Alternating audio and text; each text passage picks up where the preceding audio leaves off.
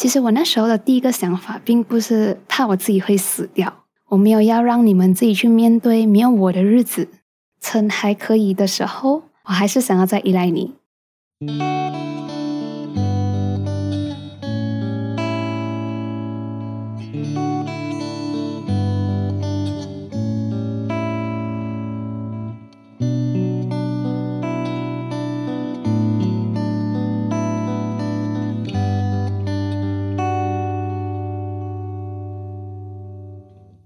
生活胶囊馆收藏这一刻的小时光。好的，枫叶你好，我是菜菜。最近你的生活过得怎样啊？还可以吧。虽然不知道你那边过得怎样，可是还是希望你的生活顺顺利利啦哈。可是想讲诶，生活好好坏坏，有自己喜欢的 part，也就会有自己不喜欢的 part。而且就算是自己不喜欢的 part，生活好像也不会管你那么多，把你不喜欢的也丢过来吧。像前阵子诶，猜猜家里就有一点低气压，可是也不是因为吵架还是什么东西啦，就是我爸妈他们有一个跟我们年纪蛮接近，然后蛮熟悉的人在最近去世啊。虽然我不认识去世的那个人，可是我还是可以从我妈妈表情上面直接感受到这件事情给他带来的影响。然后我的爸爸也是因为这件事情，他就有时不时的讲到，好像自己随时会死掉这样子。说这件事情本来与我无关的，然后经过爸妈这样子表现一下，他又再一次提醒我那个我一直放在我自己心底，一直没有去理他的那个不安。在过后一月份会上线的那个我自己的患癌回忆录里面，我就有在一章里面提到，就讲我在我自己生病过后，真的深刻体会到啊，不是知道，是体会到。我们人真是可以随时死掉了，然后在体会到我们生命的这种脆弱和必死性过后，其实我那时候的第一个想法，并不是怕我自己会死掉，甚至我还不是很介意自己会死掉。在那个时候，让我真正感到非常窒息、觉得非常恐怖的，反而是我发现我身边的人随时会死掉。这些和我在生活上、在情感上很亲近的人，他们会消失嘞。可是自从我发现这个事实以来，虽然他一直给我带来很大的焦虑，可是这个焦虑他都一直没有被我处理。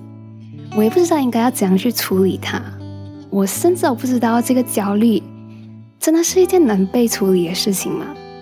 就把它讲出来，会不会有一点奇怪？这件事情就是近亲的死亡焦虑。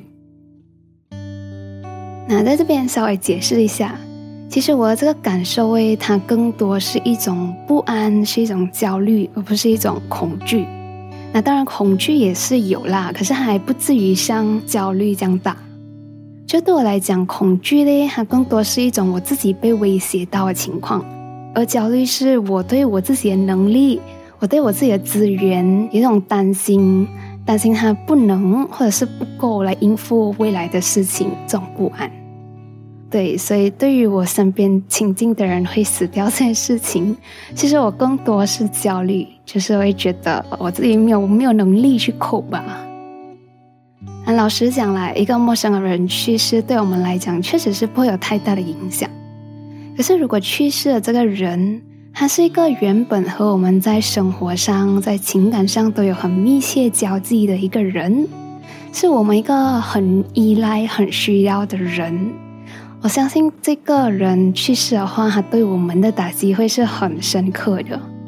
所以更不要讲，我是在我自己生病的时候，在这个我在生活上和情感上都更需要、更依赖身边人的这个节点上面，去意识到。这些我需要的人，这些我依赖的人，他们会消失。所以在那一个当下，我真的是超级无敌慌啊！我真的不知道应该怎么办，你知道吗？可是讲穿了，我也不是只有在生病的时候才更需要身边的这些人。就算我自己痊愈了，我还是需要他们的。就算我长大了，我还是需要他们的。我不管我自己几岁，我不管自己什么时候，我都需要他们。他们真的不可以走。虽然不允许一件肯定会发生的事情受伤的只会是我们自己，也虽然养育你内心的小孩这本书里面讲，需求并不是爱。可是我对于我身边亲近的人离开的这种焦虑和不安，也是很真实的。这件事应该怎么办嘞？那关于这件事情，你想要听看我妈给出的对策吗？我妈就跟我讲：“你不要太爱，什么鬼？不要太爱，妈咪，谁可以控制自己的心哦？谁可以控制自己的感受哦？就算能啦，它也是一种强行的控制。强行的控制是很很费劲、很难受的嘞。就人活在世都够辛苦了的啦，为什么还要这样子逼自己不能太爱？真的有必要这样子去折磨自己吗？爱就爱啦。”所以在这件事情上面，我理所当然的就没有采纳我妈的建议。可是这次这个近亲死亡焦虑再一次被带出我的潜意识的时候，我真的很想要好好去解决它。就如果不能解决它的话，我至少也用一点什么样的方式让我不要每一天都那么焦虑吧。就我想找到这样子的一个方法。就为了能找到一个从根上解决我这个焦虑的方法，我真是豁出去哦！我甚至连 Cancer Society 他们一个关于 grief 的线上讲座我都去了，所以这次真的是看得出我要解决这件事情的决心了哈。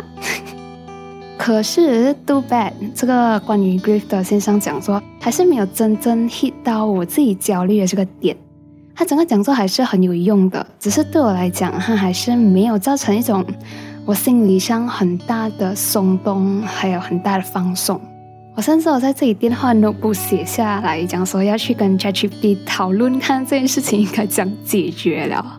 可是我在还没有问 ChatGPT 这件事情要怎样解决之前，我就先遇到了这本书。这本书就叫《我离开之后》，What to do when I'm gone。这本书，如果你是会员的话，你应该会知道，因为我在我十月份的 Do Do Journal 里面有画到。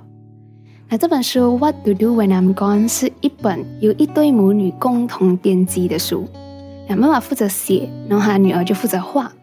然后这是一本妈妈给女儿的离世指南，它是用来教女儿怎样一步步度过没有妈妈陪伴的日子。那之前在网上看到这本书的时候，哎，其实我对这本书还没有太大的感觉。可是，在那一天我出门在 Popular 在看到这本书的时候，哎，我就顺手翻起来读它的前言。那这个前言里面写的是这本书的缘起，就为什么会有这本书啦？哦，事情是这样子的，就在一个夜黑风高的晚上，就是女儿，她突然意识到她的妈妈不会一直陪伴着自己。然后，对于自己会失去自己的妈妈，这个女儿就感到很焦虑。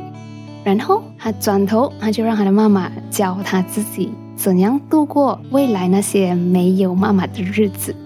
在适当的情况下，她应该怎么办呢？让她妈妈出谋划策来教自己这样子。所以就是这样子。嗯，我们这个世界上就有了这本书《What to Do When I'm Gone》。然后在读完前言的时候，我就在想。这女儿发现她身边的人不能一直陪在她身边过后，感受到的惊恐，是和我一样的吗？然后我就在想，这女儿她是怕她妈妈不在了过后，不知道自己应该要怎么办，是吗？我是不是也是这样子？好像就是这样子。哎，这个就是我啦。那其实仔细去想。我身边亲近的人，他们其实都在生活上的各个方面，都在满足我的需求，都在补足我的不足。然后每个人满足我的部分又不同，所以每个人对我来讲都是很特殊的。而我焦虑的是，如果他们不在哦，然后我的需求没有了原本的这个 source，我在 specific 的空缺应该要怎么办呢？然后我焦虑的，我发现还包括我怕单靠我自己的摸索，单靠我自己的能力，单靠我自己的智慧，我可能真的没有办法，或者是未必有办法应付得来这个失去他们的情况。就算就算啦，我觉得就算真的给我想出来一个方法，能 cope with 那个 situation 也好，这个方法可能也未必真的像他们还在世这样子那么有效。这样，既然我有这样子的情况，这样我是不是也可以学这本书的女儿这样子？这些让当事人教我，让他们跟我讲我怎样可以有效的处理本来由他们满足的需求。看这样子的话，就比我自己单独摸索前进、彷徨无助好多了。然后那时候在宝贝乐看到这本书的时候，它是全 color 的书，然后又是厚书皮的书，折扣到来才五十块钱啊！那时候我就果断买了这本书。对我来讲，这本是一本很有收藏价值的书，然后我觉得全家人都很适合拿来看的一本书。然后有了这本书，我想我应该也慢慢的知道，我可以怎样有效的去转化我的那个近亲的死亡焦虑了。于是就这样子，嗯，我开始了猜猜家版本的 What to do when I'm gone。那我离开之后，What to do when I'm gone 这整本书其实是一个 day by day 的信。可是我根据我自己的情况 modify 一点，我自己做的版本呢是一个表格，然后这个表格里面主要分成两个 part，一个 part 是 initiate by me，另外一个 part 是 initiate by them。这个 initiate by me 的部分呢，就是我们自发性的以自己是去世的那个人的角度来写自己想要交代的事情，它就有种在写自己遗嘱的感觉哦。就嗯，我们可以写我们希望我们自己的后事是怎样子被处理的，然后我们的身外物应该要怎样被处理啊，然后写那些自己想要吩咐的事情，就把这些东西都写清楚在这个表格里面。然后其他的人照做就对了，就不用到时候再来猜想说我希望的是怎样的，就照着我写的东西，你就这样子做就好了。那这一 part 很好理解，来下一 part，下一 part 才是我的重点。这表格的第二 part 呢叫 initiate by them，这个 initiate by them 呢主要是由身边亲近的人提问，然后让对方想方法解决。那在这里也基本上就会是那些一开始对于对方满足的需求，在他们离开过后能怎样解决？那就比如我可以写：你煮的菜那么好吃，没有你我吃什么？又或者我可以写：每次在我们家修这个修那个，没有你我屋顶要破洞了哦，怎么办啊？就我们可以写下这种，嗯，对于对方离开过后，我们可以 foresee 的一些可能会遇到的情况，写下来这情况，问看对方他有什么解决方案，这样子，让当事人来回答。本来有你满足了这个地方，只要你没有在啊，我怎么办啊？我们要怎样解决这件事情啊？So what to do when I'm gone 的这个表格嘞，第一 part 是让我们写我们自己想要吩咐的事情。第二 part 就是我们来回答其他家人提出的，就是要怎样解决这些 needs 这样子。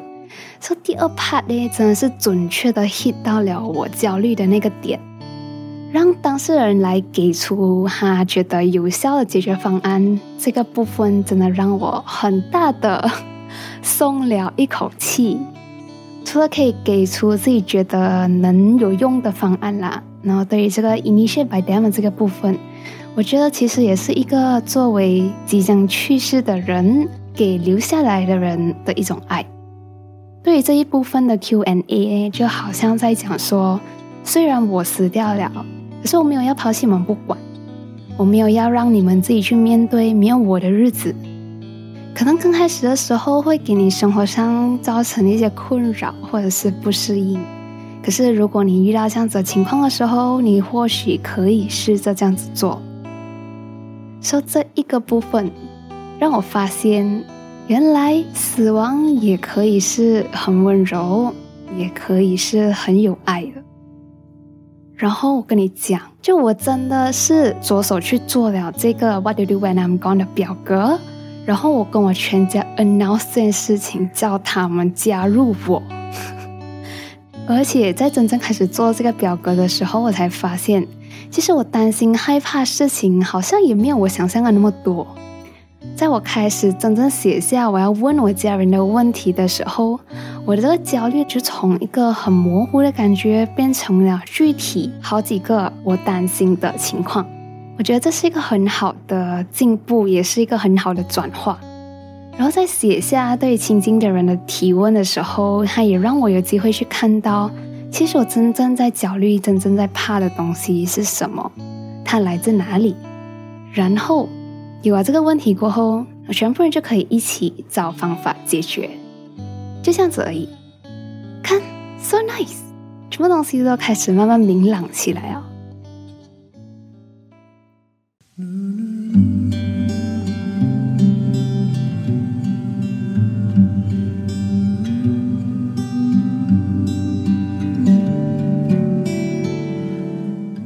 生活胶囊馆的第五十八集，请问可以依赖你吗？我有讲到养育你内心的小孩这本书里面，让我最醍醐灌顶的其中一个 part 就是，原来依赖身边的人来满足自己的需求是一种爱自己的表现。当我们情况不允许了过后，才自己满足自己，它是一种这样子的先后顺序。然后我就在想，这个菜菜家版本的 What to do when I'm gone，可能也是一个我爱我自己的一个方法。就我知道，留下来的人迟早都需要自己去面对这些全部东西。当然，到时候我也会自己去面对。可是，如果我们能有一个来自离开的那一方他的建议或者是改的话，我觉得可能我会少一点彷徨无助，也比较不会有那种自己被抛弃、不要管了的感觉。那不知道今天这一集你听起来会不会有点沉重嘞？可是我希望这一集它带给你更多是一种温馨的感觉。就这件事情也确实是我最近很想和你分享，也觉得很值得分享的。我生活里面发生的一件事情，在你的生活里面有没有类似的挑战？你又是怎样子应对的呢？那欢迎你通过 comment 和彩彩交流哦。那老实讲，其实现在和你分享这的时候，已经没有我一开始感受到的焦虑这样严重了啦。如果一开始的焦虑是一百的话，可能现在也就三十左右。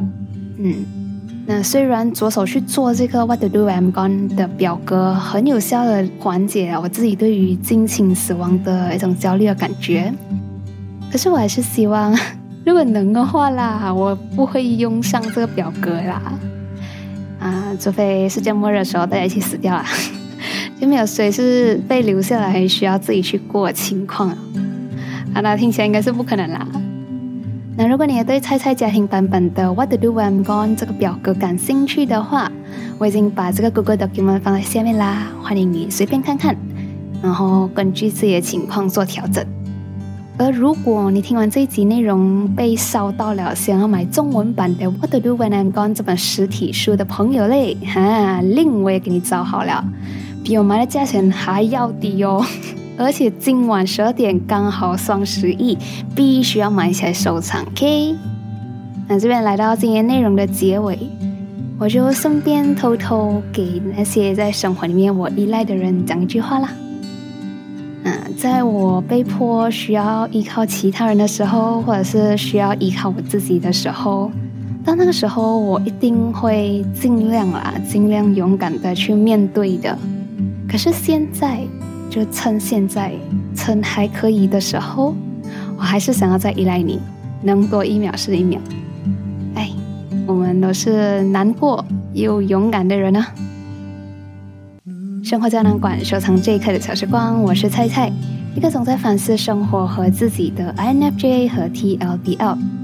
有任何感受和想法，欢迎你通过 comment 或者是 Apple Podcast 的 review 和菜菜交流。那喜欢这期内容，也想要支持菜菜经营生活胶囊馆的话，用每月一杯奶茶加入会员，成为城管人吧。给胶囊馆买了奶茶的你，也会像下面这样，在内容里面听到自己写的奶茶留言哦。